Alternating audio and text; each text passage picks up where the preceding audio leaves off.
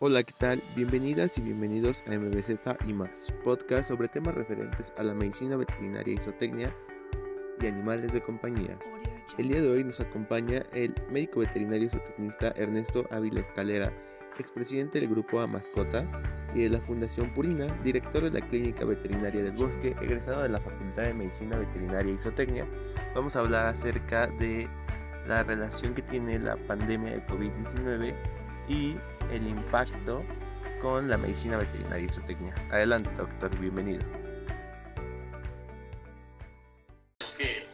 todos han dado muchísimas ópticas muy interesantes, toda la parte molecular del virus, la parte epidemiológica, la parte etológica, la parte de medicina basada en evidencia.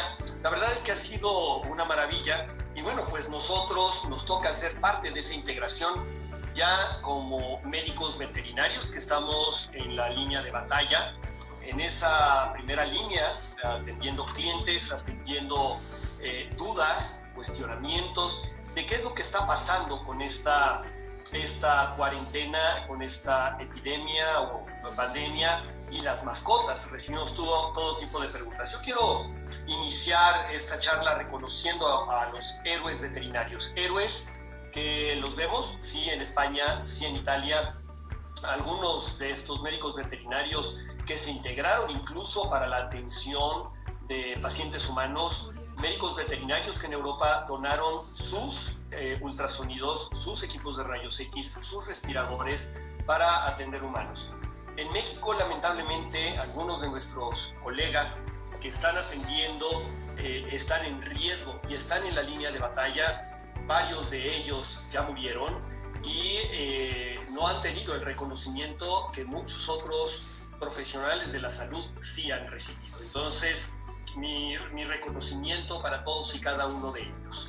Nosotros estamos viviendo una triple pandemia. Por un lado, estamos teniendo la crisis eh, sanitaria, de la cual ya se ha estado hablando, y en donde hay eh, muchas cuestiones basadas en evidencia y muchas otras que no. Por ejemplo, la semana pasada en varios medios de comunicación sacaron que algunos perros están siendo entrenados para eh, detectar a, a, los pacientes positivos de COVID-19. Esto, la verdad es que por un lado, no tiene ningún fundamento científico y además es una gran irresponsabilidad. ¿Por qué?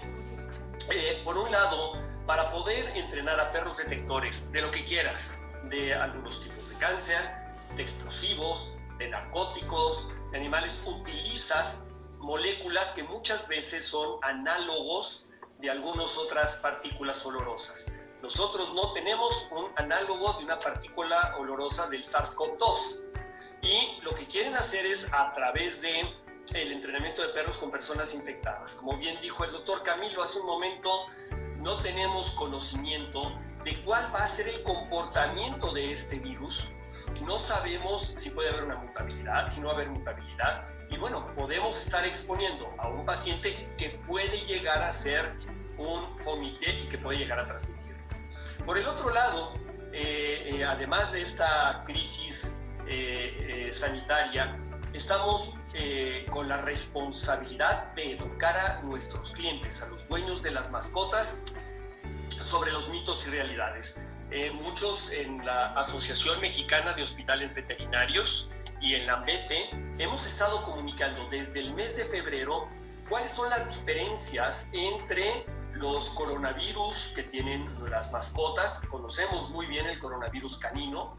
Incluso por ahí hubieron algunas eh, imágenes de colegas o pseudo colegas que ponían unas mantas enormes, vacuna contra el coronavirus, sí, nada más que contra el coronavirus, eh, un coronavirus alfa, canino. Y también se ha hablado mucho del coronavirus felino, este que mutó, que después mutó de un virus digestivo a un virus que provoca la peritonitis infecciosa felina en su modalidad de efusiva y no efusiva. Pero en ambos casos son coronavirus alfa es muy importante en estas comunicaciones que estamos teniendo en redes sociales y en medios de comunicación eh, masivos a través de radio, de televisión, eh, para que la gente no se deshaga de las mascotas. Esto empezamos en estas asociaciones a comunicarlo para que la gente no se deshiciera de las mascotas, porque hubo mucha incertidumbre al inicio de esta pandemia.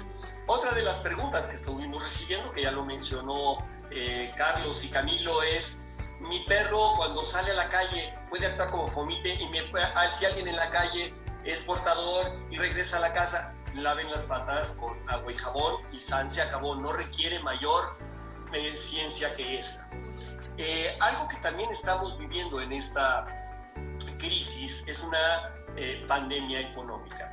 Estamos viendo que muchas de las economías, el Producto Interno Bruto, se está cayendo en muchísimos países. Vemos eh, pérdidas del Producto Interno Bruto del 5, del 6, del 7%. Lamentablemente en México se está hablando de una pérdida del Producto Interno Bruto de alrededor de dos dígitos, por lo menos un 10% de ese Producto Interno Bruto. Eh, algo que hemos estado analizando es qué diferencia hay entre las otras crisis económicas que, hemos vivido. Quizás, como eh, eh, mencionaban, no nos acordamos ninguno de nosotros de la gran crisis de 1929 o la crisis del error de diciembre, el efecto tequila o el efecto samba por el error en Argentina en Brasil o el efecto tango en Argentina, ¿qué diferencia hay con esta recesión económica?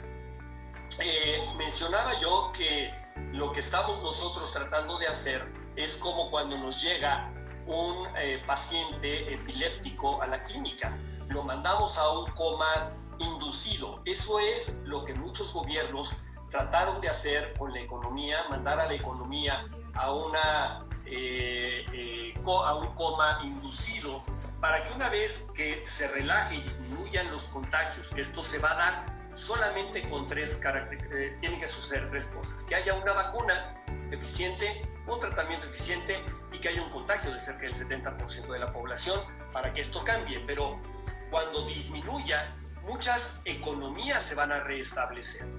se piensa, por ejemplo, el caso de Costa Rica, de Chile, de Colombia, que van a tener una pérdida este 2020 de más o menos 7-8% del Producto Interno Bruto, pero en el 21-22 van a tener una recuperación de más o menos 5 o 6%. Esto es, van a resurgir estas economías. En el caso de México, va a ser una situación un poquito diferente porque además de que va a ser de dos dígitos, nosotros todavía tenemos otras incertidumbres domésticas, no me voy a meter en temas de filias y fobias, pero difícilmente vamos a recuperar 3% del Producto Interno Bruto y nos va a llevar a más o menos 10 años la recuperación económica.